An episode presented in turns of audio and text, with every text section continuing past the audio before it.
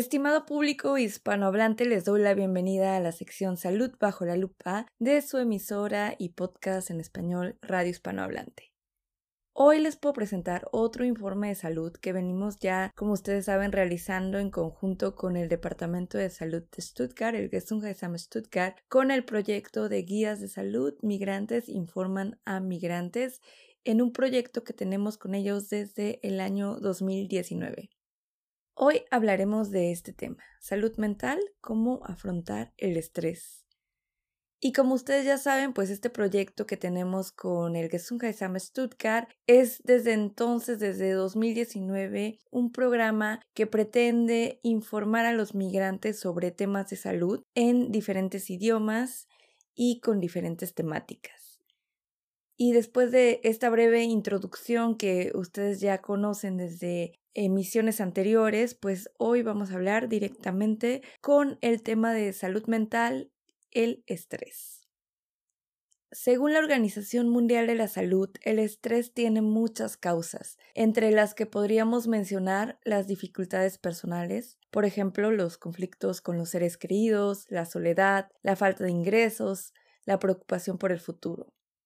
Pero en general, pues estos problemas que, que se efectúan a lo largo de nuestra vida también tienen esta influencia en nuestro cuerpo que suele llamarse estrés.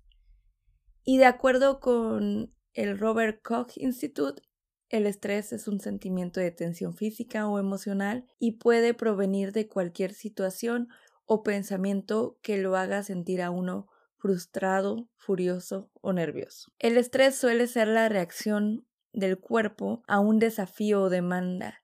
En pequeños episodios el estrés puede ser positivo, como cuando le ayuda a uno a evitar el peligro o a cumplir con una fecha límite de algún plan. Pero cuando el estrés dura mucho tiempo puede dañar también nuestra salud. El mensaje principal de esta cápsula de salud y el tratamiento de esta temática en general se centra en la idea de que si estás experimentando estrés, debes saber que no estás solo.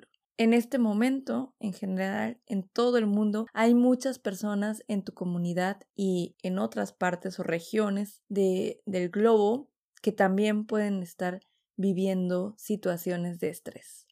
Según una encuesta de fuerza realizada por encargo de DAC Gesundheit, el 62% de los alemanes les gustaría tener menos estrés. Una gran proporción se queja de tener poco tiempo para los amigos, la familia, las aficiones y para sí mismo. La sensación de estar constantemente apurado, de no poder hacer lo que a uno les gusta, pues no solo es desagradable, sino que también, sino también puede afectar a tu cuerpo y a tu salud.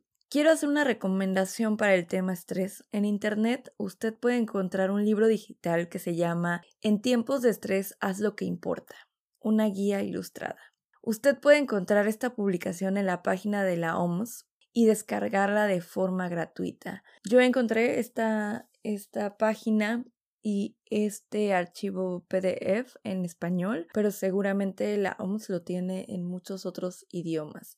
Y en general, pues diversos expertos aseguran que los síntomas del estrés pueden estar afectando a tu salud aunque no te des cuenta. Puedes pensar que una enfermedad es la culpable de ese dolor de cabeza irritante, de tu frecuente insomnio o de tu menor productividad en el trabajo, pero también el estrés puede ser la causa. De hecho, los síntomas de estrés pueden afectar a nuestro cuerpo, a los pensamientos y sentimientos y también comportamientos. Por ello, ser capaz de reconocer los síntomas comunes del estrés puede ayudarte a controlarlos. El estrés que no se controla puede contribuir a muchos problemas de salud, como la presión arterial alta, las enfermedades cardíacas, la obesidad y la diabetes. Según la revista Vita, estos 10 consejos contra el estrés pueden ayudar. Este post fue creado por la chica periodista Cora Hogel. El punto número uno que ella maneja es identificar los factores de estrés y reducirlos. Como primer consejo contra el estrés y como primer paso hacia una vida sin estrés, debes ser consciente de tu situación actual. Y para ello hay que hacer un balance de esta situación, cómo, cómo es que es estar estresado realmente, de una escala del 1 al 10, qué es lo que está pasando en mi situación. ¿En qué situaciones te sientes especialmente estresado? Y pregúntate también si tu nivel de estrés está relacionado con la hora del día o quizás con determinados días de la semana. De este modo podrás averiguar cuáles son sus factores personales que causan este estrés y poder así identificarlos. Consejo número 2. Cambiar la actitud, cuestionar las creencias. ¿Cómo se trata tu propia voz interior? ¿Eres amistoso contigo, duro a veces o incluso insultante? El tono que adoptamos hacia nosotros mismos es una clara señal de los contextos en los que estamos envueltos y esto afecta directamente a nuestra salud. Por ello, escúchate a, ti mismo y asegúrate de que estás siendo bueno también contigo mismo. Escucha y pon atención a esta voz interior y oblígate a ser amable contigo así como eres amable con otras personas. El consejo número 3 dice ajustar tu dieta. Solo un cuerpo bien nutrido puede hacer frente adecuadamente al aumento del estrés. Por desgracia y a menudo nuestra dieta es la que resiente primero cuando estamos estresados. A veces comemos demasiado, a veces comemos demasiado poco, a, a veces también comemos demasiadas grasas, a veces comemos rápido. Entonces nos encontramos en un círculo vicioso de estrés y mala alimentación,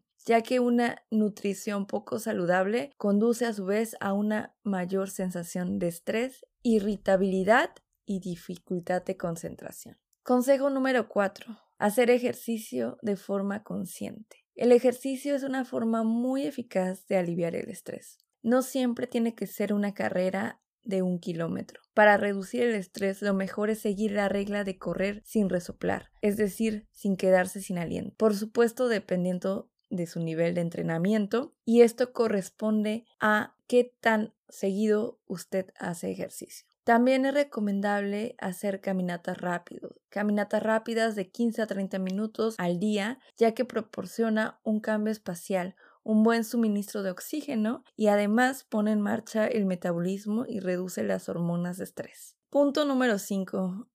No olvides descansar. Descansar es algo que siempre olvidamos cuando estamos sometidos a grandes rutinas de estrés. Por ello es importante también darnos nuestras pausas y así pensar que podemos ser más productivos. Punto número 6. Mantener la higiene del sueño. Un sueño profundo y reparador es la mejor medicina contra el estrés crónico. Es más fácil decirlo que hacerlo, porque especialmente las personas que suelen estar bajo presión en la vida cotidiana se llevan sus problemas también a la cama. Y para evitar que esto ocurra, conviene introducir una cierta higiene del sueño. La higiene del sueño se refiere a sus rituales y reglas que se sienten y se siguen antes de acostarse. Entonces poco a poco el cuerpo se adapta a estos ritmos y se apaga automáticamente. Por ello, es importante no usar dispositivos electrónicos de entrenamiento, como por ejemplo la televisión, teléfonos móviles, ordenador, portátiles, a la hora y al momento de acostarse. Acuéstate siempre también a la misma hora, incluso los fines de, semana. Come solo alimentos ligeros por la noche, etc. Número 7. Redescubre las listas de tareas. Yo creo que también conoces la sensación de liberación cuando puede volver a tachar un elemento de estas listas de tareas. Puede ser en blanco y negro lo que ya has hecho y lo que puedes continuar directamente. Estas listas te ayudan a estructurar tu día, a ordenar tus tareas y a priorizarlas. Entonces, esto puede ser algo que puede ayudarte a liberar este estrés. El punto número 8 son los ejercicios de respiración. Los ejercicios cortos de respiración son una ayuda práctica para estrés agudo y también para el estrés permanente cuando es difícil desconectarnos. Estos ejercicios también proporcionan relajación y alivio del estrés. ¿Cómo hacerlo? Bueno, pues te puedes sentar erguido en una silla, relajar los hombros, el cuello y mirar al suelo y arreglar un punto allí. Ahora puedes inhalar, exhalar solo por la nariz, mirar de manera uniforme y tranquila y a continuación hacer una pausa entre la inhalación y la exhalación durante dos segundos, sin tener la respiración bruscamente. Y en el siguiente paso, cuenta ahora cinco mientras inhalas y exhalas. Y cuando te sientas cómodo con esto, aumenta gradualmente el tiempo de inhalación y exhalación hasta 10.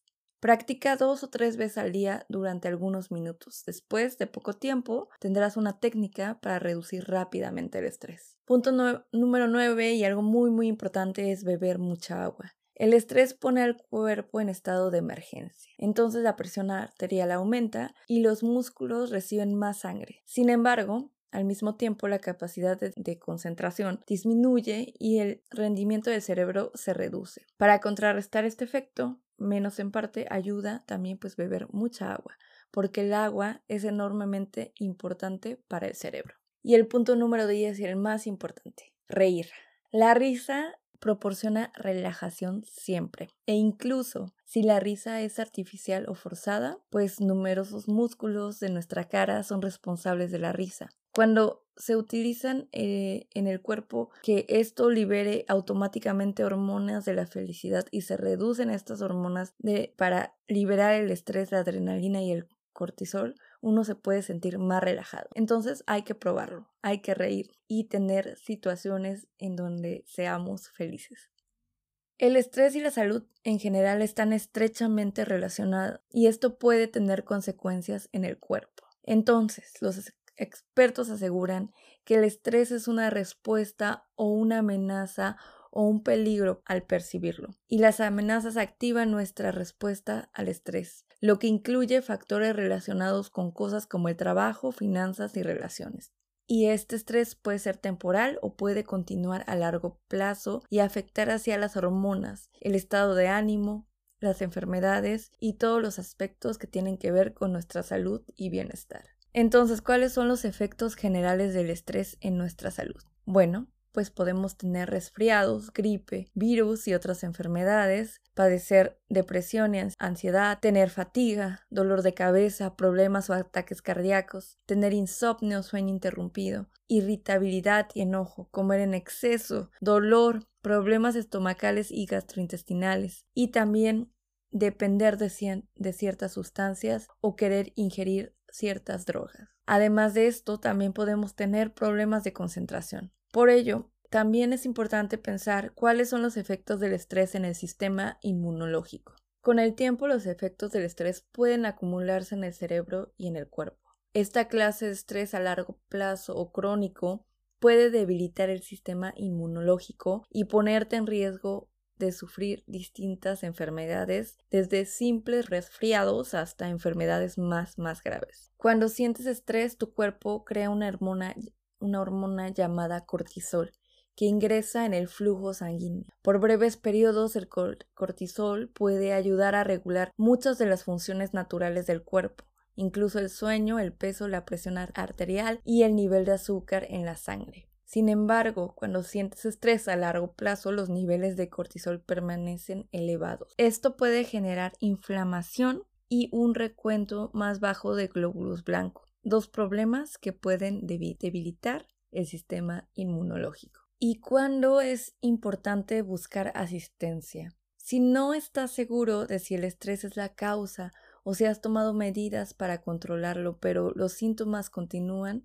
consúltalo primero con tu médico. Es posible que tu médico quiera buscar otras otras formas de manejar este estrés y también le puedes plantear la posibilidad de ver a un consejero o terapeuta profesional quien puede ayudarte a identificar las fuentes de tu estrés y aprender nuevas herramientas para enfrentarlo. En general, en Stuttgart hay muchos lugares donde uno puede acudir a pedir ayuda en el tema de de salud mental y muchos de estos lugares también tienen muchos tratamientos u ofrecen diferentes charlas con el tema de estrés y cómo manejarlo. Yo le recomiendo acercarse a la oficina de salud de su región, al que es un que, que esté más cercano a ustedes y en el caso de de Stuttgart tenemos al Gesundheitsamt Stuttgart y allí podemos ir y recolectar información de los puntos específicos donde uno puede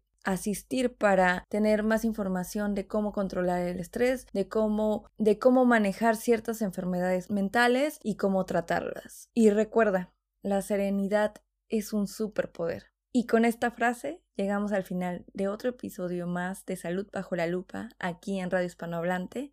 Gracias por sintonizarnos y hasta el próximo episodio.